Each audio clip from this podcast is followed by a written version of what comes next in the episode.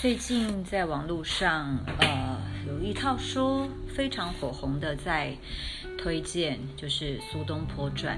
它的标题写得非常的耸动，它写着：“如果你不懂得在困境中寻找快乐，那是因为你没听过苏东坡。”好，这么耸动的标题，说句实在话，嗯，我挺认同一半的。呃，我也算是半个苏东坡迷。前一阵子呢，买了一本书，叫做《陪你去看苏东坡》，作者是伊若芬教授。呃，书的封面写：你问他爱东坡有多深，他说他爱东坡爱到行旅东坡走过的山水，真的。他用一步一脚印重新走一遍苏东坡从出生到被流放到最后离开人世的地方，这一整本书我都觉得非常的好看。呃，我不知道我有没有办法把这本书全部念完，但是呢，今天从序开始念，因为我连序都觉得很好看。序是谁写的呢？陈文茜。好，那我现在就开始念了。只薄情长若芬芳。破折号读伊若芬陪你去看苏东坡，一开头就是东坡的这首诗：世事一场大梦，人生几度心凉。夜来风叶已明朗，看取眉头鬓上。久见长愁客少，月明多被云妨。中秋谁与共孤光？把浅凄然北望。苏东坡，伊若芬教授做了三十年的东坡梦，一个女子魂牵梦萦千年前的大诗人，考证他的出生地，走遍他被贬放的江山，飞行数十万里，就为体悟苏东坡写下“万事到头都是梦，休休，明日黄花蝶也愁”的心境。苏老当年一定无法想象，千年之后会有一个来自比他当时被流贬的黄州瓜湖，今日湖北黄冈更远方的台湾女子，历经千年时光，仍悠悠传递思念。之后依靠他严谨的学术论证，寻觅东坡先生出生地，儿时往事，砚台隐喻。身高长相，甚至反驳了林语堂先生苏东坡传记的史实错误。三十年梦幻情牵后，伊若芬完成了这一整本书，何止纸薄情长，它太珍贵了。出版此书，饱读诗书的悔之，徐悔之，哈，我先让知道，徐悔之是一个诗人，现代诗的诗人。好，出版此书，饱读诗书的悔之，于脸书引用苏东坡的诗句，撰写他的阅读感想。东坡写：“晚景一倍万字爱耳。”历经颠沛苦难、羞辱流离，那个一再被贬谪，犹需上表谢君恩的诗人，有着如此深刻的觉悟。晚年的东坡不止一次在信上这么告诉朋友。用今天的白话说，刮胡，人老了应该多爱自己一万倍呀！我再念一次东坡写的“晚景一倍万自爱耳”，这句评语多么适合疫情大流行下的我们！多爱自己一点，多爱我们人拥有的时光，多爱我们的每一个踏步，每一个日子，多一些，再多一些，再多一些。过去喜爱苏东坡，但懒于考证，只享受其诗词的我，从来只是悠游于他和黄庭坚那一代才子的人生情境。当命运被捉弄后，他们化苦为美，他们看恶如飞絮。送行舟，水东流。我这叫借东坡，有时行乐，有时照断肠。而易若芬教授可是真在林语堂的书里认认识了这位才华横溢、才华横溢的乐观幽默诗人之后，他看到苏东坡不被现实击倒，始终在颠沛时刻仍能保有自己的对应方式和生活趣味，决心成为研究苏东坡的专家。苏东坡不是梭罗，梭罗是一个本性叛逆、需要仪式的人。苏东坡却不是，他恋家也深爱他的朝代，但在几次冤案后，他看破了，看破了通判礼部尚书的官位，春庭乐舞，摇荡香缪光玉舞。不转回廊，半落梅花晚晚香。那些他父亲带着全家进京入考的暴富，最后皆可转成青云薄雾。他反对朝中大权人士王安石，说了真话，从此一路被贬，贬的地方也真多，贬个没完没了。结果到千年之后，一名叫伊若芬的女子带着我们追逐苏东坡一路的足迹，这好像悲剧之旅，好像文化考证，却有点荒谬的，如文化的旅游行书。每一段路程都是中国体制血淋淋对一位讲真话、才情洋溢的文人最真实的惩罚。那岂止是苏东坡的故事？但在苏东坡这些苦厄却化为一路的诗作之旅。当年如果他假一点、妥协一点、官拜更高一点，还有苏东坡吗？幸好他没有。这真是文人和权力之间最好的结局。贬谪他的人只是历史书上的名字，而苏东坡却传承千年。如今到处是他的纪念馆、塑像，以及以不同方式爱慕他的人。无意之间，苏东坡教导了人们离愁断肠时如何自处。他并非追求孤独，他像我们这些凡人，经常必须在荒凉湮灭的每个地方找到自处之道。贬至黄州，他写下：“缺月挂疏桐，漏断人初静。谁见幽人独往来？缥缈孤鸿影。惊起却回头，有恨无人省。”拣尽寒枝不肯栖，寂寞沙洲冷。伊若芬说：“他想过这般的人生，流浪在时间的荒芜里，醉饮文字如甘泉。”我认为东坡的感慨可能更强。他是被弃绝的、被羞辱的流浪，但他去的地方有山有水有风景且名利。用现代的说法，他转念得很快，纵情山水，怡然自得，乐观幽默。书一上市，我迫不及待地阅读，摘录几段，寄存给自己的日摘。在这疫情压着人闷闷的年代。跟着伊若芬追梦的足迹，一起寻东坡，习他的自由自在，学他逆境中坦然处之的青云伯乐，也向我完全不认识的伊若芬致敬。序念完了，其实阅读苏东坡，呃，不只是向他致敬，他是我这一生需要修习的人生典范。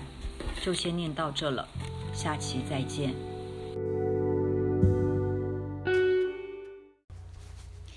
今天念一篇哲学术，关于呢之前西安游记的后记。这一篇短短的文章里面有一首诗，我想要唱给大家听哦。好，标题是：我想我一定曾经有前世在唐朝的长安风流。西安，我喜欢的古都。我想，我一定曾经有前世在唐朝的长安风流。近年两次的西安之旅，多有似曾相识的感觉，陌生中有一种熟悉感。从中学开始学读唐诗，阅读诸家诗句渐多。然而，随着岁月增长，内心感受亦随之物换星移。像是李白的诗句，曾在年轻苦涩岁月时找到慰藉，曾在青年美与任性时找到长啸。笑是仰天长啸的笑。曾在爱情花间里找到月色，曾在失恋惆怅里找到秋乏。过了五十岁，我开始在他的诗句中找寻可以对仗的心情，但是。王维的《阳关三叠》，渭城朝雨浥轻尘，客舍青青柳色新。劝君更尽一杯酒，西出阳关无故人。长亭柳依依，却让我从青春到花甲，四十年来依然听闻感伤，惆怅再三。下次再去西安，一定找寻一位有秦腔的女孩，让她轻吟《阳关三叠》，提醒她西出阳关无故人，要朗读三次。渭城朝雨浥轻尘，客舍青青柳色新。劝君更尽一杯酒，西出阳关无故人。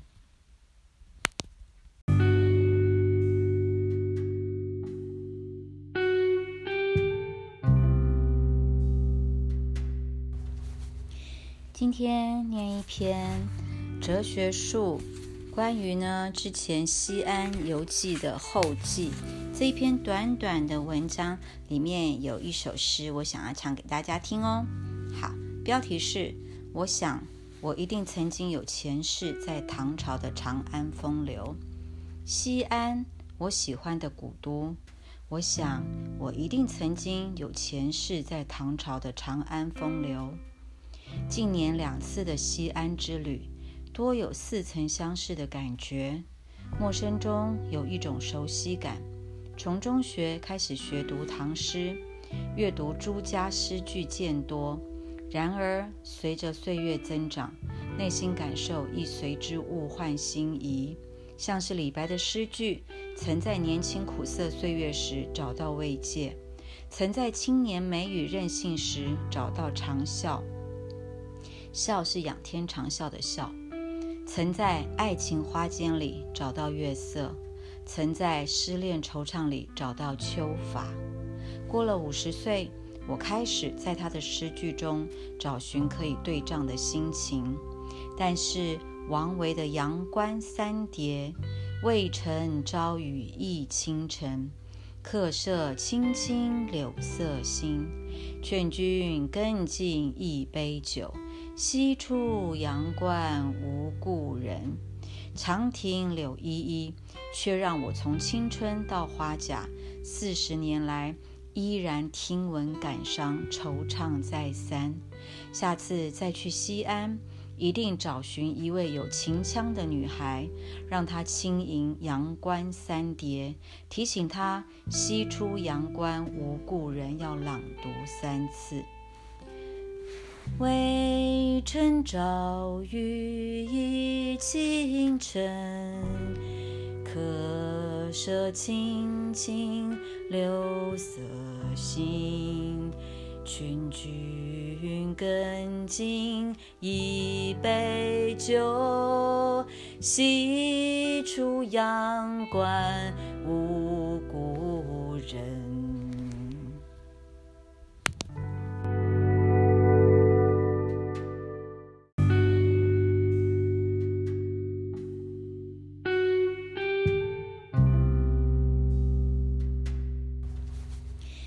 今天念一篇哲学书，关于呢之前西安游记的后记。这一篇短短的文章里面有一首诗，我想要唱给大家听哦。好，标题是：我想我一定曾经有前世在唐朝的长安风流。西安，我喜欢的古都。我想我一定曾经有前世在唐朝的长安风流。近年两次的西安之旅，多有似曾相识的感觉，陌生中有一种熟悉感。从中学开始学读唐诗，阅读诸家诗句渐多。然而随着岁月增长，内心感受亦随之物换星移。像是李白的诗句，曾在年轻苦涩岁月时找到慰藉，曾在青年美与任性时找到长啸。笑是仰天长啸的笑，曾在爱情花间里找到月色，曾在失恋惆怅里找到秋法。过了五十岁，我开始在他的诗句中找寻可以对仗的心情。但是王维的《阳关三叠》，渭城朝雨浥轻尘。客舍青青柳色新，劝君更尽一杯酒。西出阳关无故人，长亭柳依依，却让我从青春到花甲，四十年来依然听闻感伤，惆怅再三。下次再去西安。一定找寻一位有秦腔的女孩，让她轻吟《阳关三叠》，提醒她西出阳关无故人，要朗读三次。渭城朝雨浥轻尘，客舍青青柳色新。劝君更尽一杯酒，西出阳关无故人。